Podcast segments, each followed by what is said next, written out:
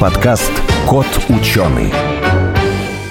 Победили мы коронавирус или он нас? Это, наверное, будет главный вопрос, если анализировать достижения медицины в 2022 году.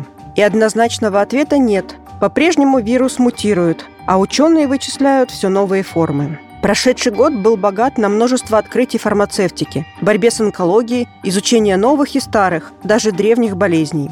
Какие открытия в области медицины позволят нам жить дольше и помогают в борьбе с неизлечимыми болезнями, именно об этом поговорим в подкасте «Кот ученый». Сухие цифры, графики и датчики, законы и формулы – скучно. Нужна ли наука в нашем обществе потребления и ярких рекламных слоганов? Пандемия и природные катаклизмы показали, что без науки нам в никуда. Это подкаст «Кот ученый», где мы попытаемся понять, что происходит в окружающем мире и постичь суть явлений. Сегодня в нашей студии Максим Абаев, шеф-редактор портала журнала «Наука и жизнь». И с нами на связи Алексей Водовозов, врач-терапевт высшей категории, токсиколог, подполковник медицинской службы в запасе. И будем обсуждать итоги года, что произошло, что открыли, что нового в медицине. Здравствуйте. Здравствуйте. Да, приветствую. Алексей, на ваш взгляд, что самое-самое главное, что нужно знать чего достигли? Очень много чего достигли на самом деле. То есть, несмотря на то, что у нас год, в общем, был довольно непростой, третий год пандемии и все остальное прочее, вроде бы все усилия должны быть сосредоточены на ковиде, но некоторые события, да, действительно похожи на фантастику, я бы сказал так. И одно из них, конечно, это то, что случилось в начале 2022 года, в январе, это первый случай пересадки генетически модифицированного свиного сердца человеку. Мы сразу скажем, что это не просто из свиньи взяли. Да, то есть свинью специально подготовили. Ее наверняка выращивали с самого детства специально для этого. Да, там было 10 модификаций, и они были сделаны не просто так. Действительно, вот эти работы в направлении ксенотрансплантации, так это называется, они ведутся уже очень давно. Мы примерно понимаем, да, действительно, что нам нужно избегать реакции на трансплантат, прежде всего, да, то есть что нас больше всего напрягает, это наша с вами иммунная реакция, мы пытаемся его отторгнуть. Угу. И если мы сделаем эту свинью максимально похожей в белковом, например, смысле на человека, а, как выяснилось, что даже не белки самое главное, а альфа-гал, так называемый, это углевод, как бы странно это ни звучало, и вот именно он почему-то вызывает наиболее мощную иммунную реакцию. Кстати, если у вас аллергия на мясо, то, скорее всего, у вас аллергия именно на альфа-гал, то есть как раз на этот самый довольно интересный полисахарид. Вот видите, а всегда всем рассказывают, что белки – самый главный причина и источник аллергии, да? Да, мы к этому привыкли, что аллерген – это белок. Оказывается, далеко не всегда. То есть там могут быть и другие молекулы, конечно, очень редко. То есть вот альфа-гал – это довольно редкий случай в этом смысле. Но да, вот как раз э, его в том числе убирали. Ну и другие вещи тоже, потому что свиньи, конечно, к нам близки, не только в смысле поведения, да, но и все-таки mm-hmm. в смысле физиологии некоторых моментов э, и прочих-прочих. Здесь, смотрите, есть еще одна такая ситуация. Например, свиное сердце растет в течение всей жизни свиньи. И получается так, что итоговый орган, он существенно больше, чем у человека. Поэтому одно из вмешательств, которое пришлось сделать, это как раз остановить его рост. То есть генетически модифицировать э, свинью так, чтобы на определенном этапе развития, то есть когда сердце уже достигло человеческих размеров, оно перестало реагировать, скажем, на соматотропный гормон и прочее, прочее. То есть 10 модификаций. Еще раз, такого не было никогда. Ну, вы знаете, вот мы восхищаемся этим, ну, действительно, это прорыв. А с другой стороны, по версии Forbes, они как раз признали эту пересадку одним из технологических провалов года, потому что человек все-таки умер в конце концов. Правда, он умер не от того. Ну вот да, здесь сразу понятно, что Forbes не медицинский журнал, да, потому что как раз по версии Nature это входит в десятку топовых новостей медицинских именно 22 года. Я даже объясню почему. Дело в том, что этот человек должен был умереть принципе. То есть у него была очень тяжелая полиорганная патология, это важно. То есть там не только сердце было поражено, и у него, строго говоря, был выбор либо свинья, либо смерть. А если бы ему донорское человеческое сердце пересадили? Я думаю, что тоже сильно долго он не прожил бы. Угу. Вопрос не был не в этом, да, вопрос, что действительно продлить его жизнь можно было ненадолго. После трансплантации он прожил 8 недель. Это много. То есть даже сами авторы вот этого, это не открытие, конечно, это действительно технологическое решение, они, в общем, остались довольны Надо сказать так. То есть они не ожидали, что человек проживет так долго. Мы с вами сейчас страшные вещи говорим, нет? А что делать? Это же медицина. Мы, к сожалению, угу. здесь довольно цинично рассуждаем. Мы точно знаем, что человек бы умер. Ну, это без вариантов, угу. да, мы же понимаем, как у него все выглядело. А давайте я еще циничнее скажу, что вообще этим хирургам повезло, что нашелся такой пациент, и что он согласился, и что вообще вот так вот все сошлось. Да. Потому что я думаю, что наверняка это была самая большая проблема у них найти действительно человека, живого, чтобы проверить свою гипотезу и свои предыдущие опыты. Ну, надо сказать, что предыдущие опыты у них были, действительно, но там были на людях, которые завещали свое тело науке, такие есть. И еще три свиных почки в 2022 году ввели людям, и да, эти органы работали. Что это еще дает? Э, другие органы свиней будут э, пересаживать? Будут выращивать целые питомники свиней, похожих на людей? Насчет питомников вы совершенно правы. Уже существуют такие фермы, потому что свинью на запчасти довольно давно выращивают. Ну, скажем, в Китае уже лет 10, по-моему, если я не ошибаюсь, разрешено пересаживать роговицу свиную. Угу. А Кроме того, многие другие органы тоже подходят человеку, и легкие подходят в общем, и печень прекрасно подходит, и там есть работы по поджелудочной железе в том числе, и прочее, прочее. То есть свиньи – наше будущее в этом смысле.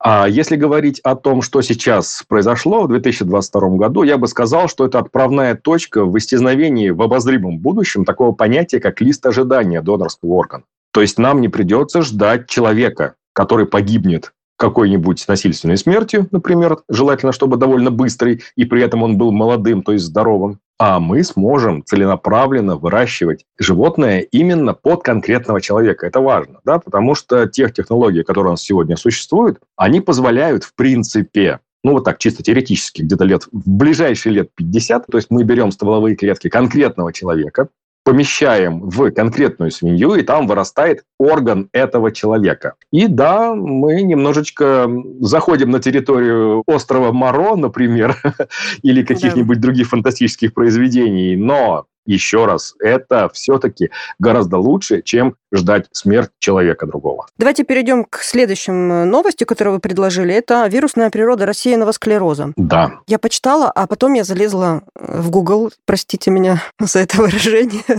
и там все по-прежнему пишут, что причина рассеянного склероза вообще в другом все, что нам предлагает интернет. Мы не можем сказать, что это прям на 100% мы установили, но все-таки это довольно весомый аргумент. Может быть, не весь рассеянный склероз объясняется вирусной природой, конечно, но вот то, что нашли, это очень важно. Я объясню почему. Во-первых, к вирусу Эпстейна-Бар уже долгое время пытались привязать, ну, хоть какие-нибудь состояния, там, начиная от синдрома хронической усталости заканчивая некоторыми видами онкозаболеваний, ну, в общем, как-то не получалось.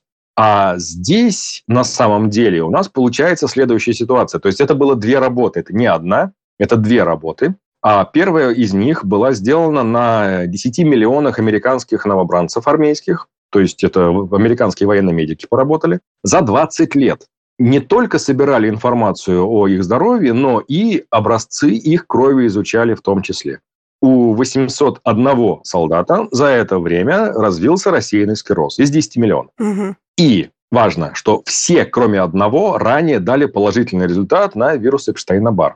Еще одна очень важная вещь. Среди солдат, тесты которых изначально были отрицательными, последующее инфицирование вирусом повышало риск рассеянного склероза в 32 раза. Чтобы понять масштаб трагедии, я просто скажу, что это больше, чем увеличение риска рака легких, которое вызвано курением. Это первая работа. А во второй работе определили примерный механизм возможный. То есть, ладно, хорошо, мы поняли, что если человек впервые встречается с этим вирусом, то у него довольно высокий риск. Да? То есть во взрослом, например, состоянии он заразился, да, то довольно высокий риск. Смотрите, что получается. Вторая группа исследователей выяснила, что да, действительно, вирус Эпштейна-Бар, считайте так, он у 95% населения Земли все-таки к зрелому возрасту уже имеется. Это один из герпес-вирусов. Это значит, что все мы можем прийти к рассеянному склерозу? А вот нет. Нет? Нет, не все. То есть все-таки имеется в виду, что если вот это вот заражение происходило позже где-нибудь, то есть не в самом-самом детстве, а где-нибудь уже в зрелом возрасте, либо там произошла активация этого самого вируса, вот по каким причинам он может активироваться, мы вот этого пока не знаем. Да, может быть какое-то там состояние временного иммунодефицита, может быть еще что-то. Вот это как раз предстоит выяснить. Но что получается? Что да, он уходит в лейкоциты и там спит. У некоторых людей он просыпается по пока неизвестной причине и начинает заниматься молекулярной мимикрией. То есть что это получается? Что один из белков вот этого вируса Эпштейна-Бар, он напоминает белок, который вырабатывается в головном и спинном мозгу у нас. И получается, что срабатывает такая аутоиммунная реакция. Пытаются бить по белкам вируса, а попадают по нашим собственным белкам, те, которые есть в миелиновой оболочке нервных клеток. И что интересно, примерно у 20-25% пациентов с рассеянным склерозом, вот в этом втором исследовании, в крови были обнаружены тела, которые связывали оба белка. Угу. То есть и наш, и вирусный. Здесь смотрите, какая есть интересная вещь. Если это так, если нам нужно предотвратить заражение человека этим вирусом, чтобы остановить рассеянный склероз, то такая возможность у нас есть, потому что сейчас уже на стадии клинических исследований, то есть исследования на людях, находится несколько вакцин-кандидатов против вируса Эпштейна-Бар. То есть, если мы начнем детей прививать, они им заражаться не будут, значит, риск развития рассеянного склероза, по крайней мере, тот, который будет связан с этим вирусом, не будет. Вопрос только, как потом заставить людей прививаться, с учетом того, что это не самое распространенное заболевание? Я бы не сказал, что не самое распространенное заболевание. Примерно 3 миллиона человек у нас в мире им болеют. Рассеянным склерозом. Совершенно верно. А давайте я встану на сторону антипрививочникам и скажу, ну вот все же живут с этой инфекцией, всю жизнь живут, и ничего не происходит, все люди. Мы не знаем, почему конкретно, да, то есть он просыпается, и все. Мы с вами разговариваем о таких отвлеченных вещах, а про ковид не говорим. Почему? Считаете, что мы уже их победили? Нет, это он нас победил. К сожалению, так, что люди как бы подняли лапки и готовы плыть по течению дальше, ничего не делая и все остальное. А на самом деле проблема есть, да, она растет, и отрицать это довольно глупо. Растет в том смысле, что вы говорите, что могут быть еще более серьезные всплески эпидемии и более серьезные? Безусловно, это не только я говорю. Это вот у нас есть такой еще один человек года по версии журнала Nature. Это Цао Юнлун. Он из э, Штатов в конце 2019 года вернулся в Китай, чтобы закончить свою диссертацию. И тут грянул ковид. То есть локдауны, все остальное прочее. В общем, его планы закончить диссертацию, к сожалению, разрушились. Но нет худа без добра. Получилось, что открылось для него новое направление для исследований и, по сути, целое непаханное поле. И ЦАО с коллегами, они занялись антителами. И причем так удачно занялись, что в итоге научился вот, ЦАО, его коллеги, предсказывать будущее. Точнее так, будущее вируса, конечно, в ограниченных рамках, но, по крайней мере, появление БА5 и БА2 они предсказали. То есть они изучают наиболее консервативные этопы вируса, то есть то, что почти не подвергается мутациям, и в общем не исключено, что их наработки помогут создать моноклональные антитела, которые будут работать. Потому что вот самые последние версии коронавируса, омикрона сейчас, угу. они уходят абсолютно от всех имеющихся на рынке моноклональных антител. От всех до единого. То есть нет ни одного препарата, который против них работает. Какой-то прогноз вы дадите? Кроме того, что научились предсказывать, что вирус еще будет мутировать, мутировать. Пока не вымутирует окончательно. Да, да, да. Тут, конечно, можно давать некоторые прогнозы, но очень-очень осторожно. Понятно, что, скорее всего, вирус будет с нами и дальше. Это первый. Второе, что мы можем сказать, что в 2023 году, скорее всего, мы увидим новые вакцины. Имеется в виду те, которые будут переточены под омикроны. Скорее всего, так сделают все, потому что основная масса разработчиков пошла именно по этому пути, и наши, кстати, в том числе. То есть гамалеевцы подготовили вариант спутника, который переточен как раз именно под особенности омикрона. Про РС-вирус. Это вирус, который вызывает воспаление легких, да, бронхиты у маленьких детей. Это я так делаю вставочку. И он был... Что, он раньше его не могли лечить? И почему это так важно, что сейчас вот как раз нашли вакцину? Это невероятно важно именно потому, что он вызывает довольно много летальных исходов у детей и у старшего поколения. То есть есть две группы риска основные, у которых развивается либо тяжелейший бронхиолит, то есть это еще не пневмония, это не в альвеолах воспалительный процесс, но это как раз конечный участок бронхиального дерева, то есть бронхилы. Это тяжелейший кашель, это может быть дыхательная недостаточность в том числе и прочее, прочее. То есть ситуация серьезная. Поэтому попытки создать вакцину против респираторно-синцитиального вируса или РС-вируса, так короче, они не бросаются уже лет 50. Пытаются, пытаются, пытаются. Но почему с ним, в общем, все было так довольно грустно эти 50 лет? Дело в том, что 50 лет назад проводились клинические исследования инактивированной вакцины, которая была сделана на цельном варианте вируса. 80% детей-участников попали в стационар, и два ребенка скончались. Когда стали разбираться, выяснилось, что вот эта самая вакцина, она, во-первых, давала очень слабый антительный ответ, а во-вторых, антитела не только не останавливали возбудитель, но еще ему немножко помогали. То есть увеличивали его возможности по повреждению дыхательных путей. Поэтому на 50 лет эту тему забросили. И только тогда, когда у нас появились новые технологии, новые возможности и все остальное прочее, когда мы смогли разобраться, например, что вот этот поверхностный белок вируса, мы, кстати, с коронавирусом теперь это знаем, что он изменяет конформацию когда стыкуется с клеточным рецептором. Вот это мы все узнали, выяснили, у нас появились новые технологии, в том числе для создания вакцин. Вот только тогда мы смогли создать действительно безопасную вакцину. И в 2022 году сразу несколько исследовательских групп, как минимум получается так, что две в 2022 году и в следующем, либо вот прям совсем-совсем скоро, но я сомневаюсь, сейчас рождественские каникулы, поэтому, наверное, все-таки в 2023 году мы увидим еще две вакцины как минимум. И во всех этих клинических исследованиях отличные результаты, прям очень хорошие. Переносимость нормальная, нейтрализующие антитела образуются, и они никоим образом не утяжеляют течение РС-инфекции. Еще одна интереснейшая вещь. Как раз часть вакцин разрабатывается так называемыми материнскими. То есть, что это такое? Это сегодня новое направление на самом деле в прививочном деле, когда мы прививаем не ребенка, а мать пока она беременна. И получается так, что женщина передает антитела ребенку, и ему хватает вот именно на тот уязвимый период, пока э, РС-инфекция для него, скажем так, смертельно опасна. И такая уже есть коклюшная вакцина, в нашей стране в том числе. И такая же, как видите, появляется против РС-вируса в том числе. Так что мы имеем все шансы довольно существенно снизить риски распространенности этого заболевания. Очень интересно, никогда не слышала о вот этих материнских э, вакцинах, которые типа, беременным женщинам. Адасель. Да. У нас есть уже Адасель, можно посмотреть, это коклюшная вакцина. В общем, это такое довольно популярное направление, в ту сторону очень активно копают, потому что гораздо проще привить мать, чем ребенка. А вот, э, кстати, тоже передача антител, она идет как бы до момента рождения или же еще и потом там вот в период там, кормления и так далее? В период кормления мы передаем э, в основном антитела неспецифические, то есть иммуноглобулины А секреторные, это в большинстве случаев.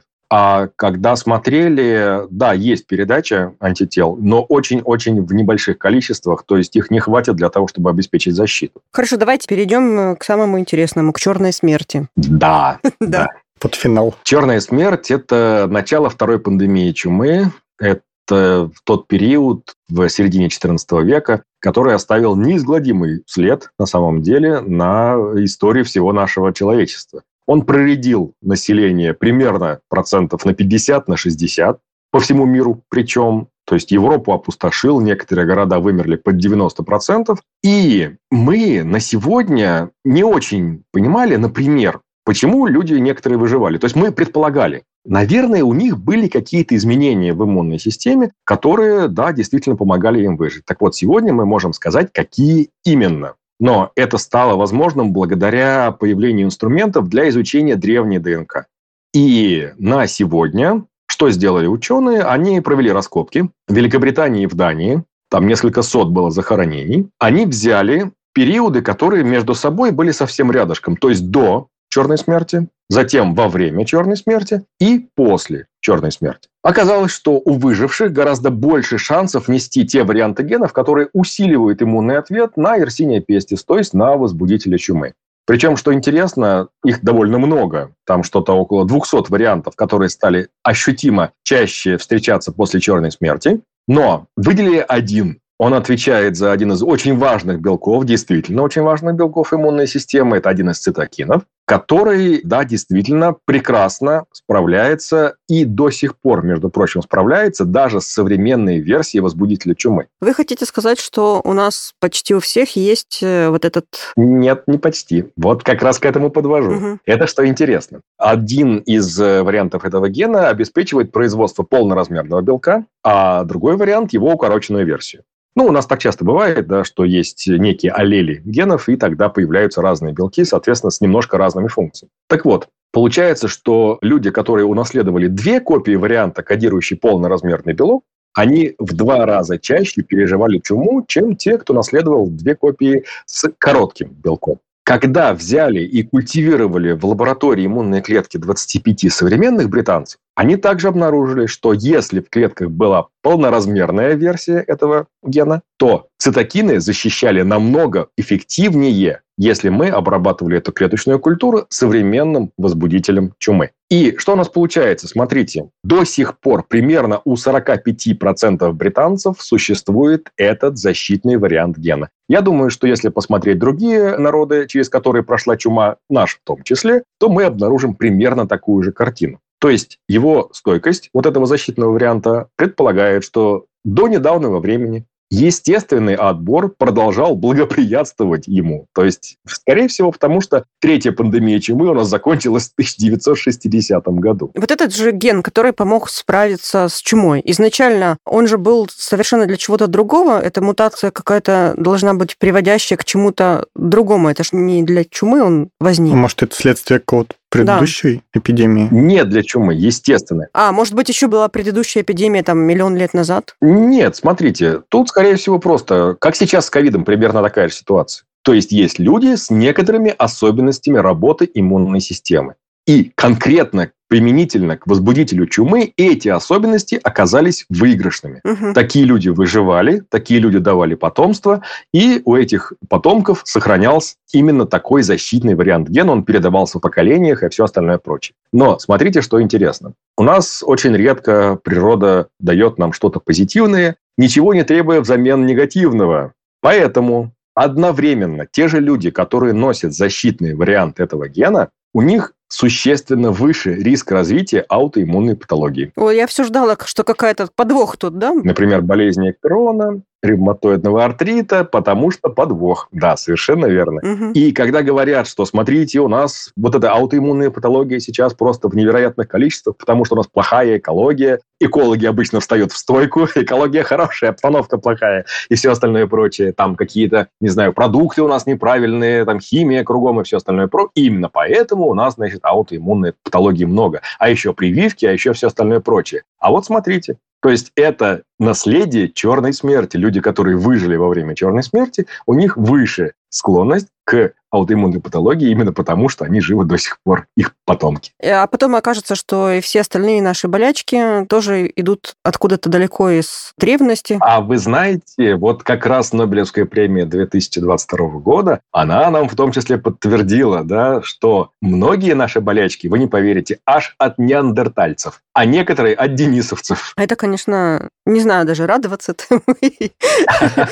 Ну, мы можем порадоваться за науку, да, что она права оказалась. Порадоваться за науку. Это, знаете, вот э, обычно э, есть такие сообщения, что вот, наконец-то, раскопали какой-то древний могильник и нашли там новые вирусы. Или там недавно была какая-то такая новость, наконец-то откопали в мерзлоте несколько новых вирусов. Да, в Якутии. Да-да-да. Гигантские вирусы откопали. И почему-то все вот этому радуются. Я вот все не могу понять, потому что непонятно, есть ли у нас защита или нет. Это то, что они там заморожены в мерзлоте, или то, что они на большой глубине, это не означает, что мы должны с ними хорошо справляться, раз это раньше они были. Не факт, что они на нас нападут, они же немедленно напали на амеб.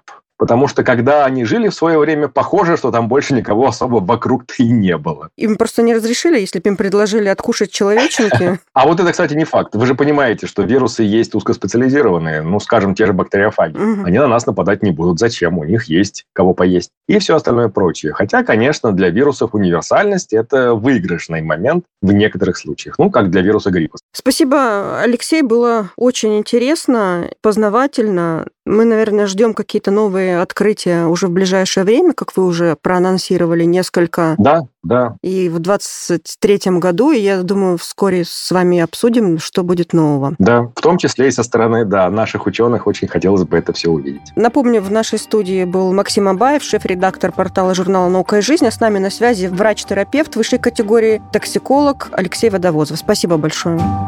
Кот ученый.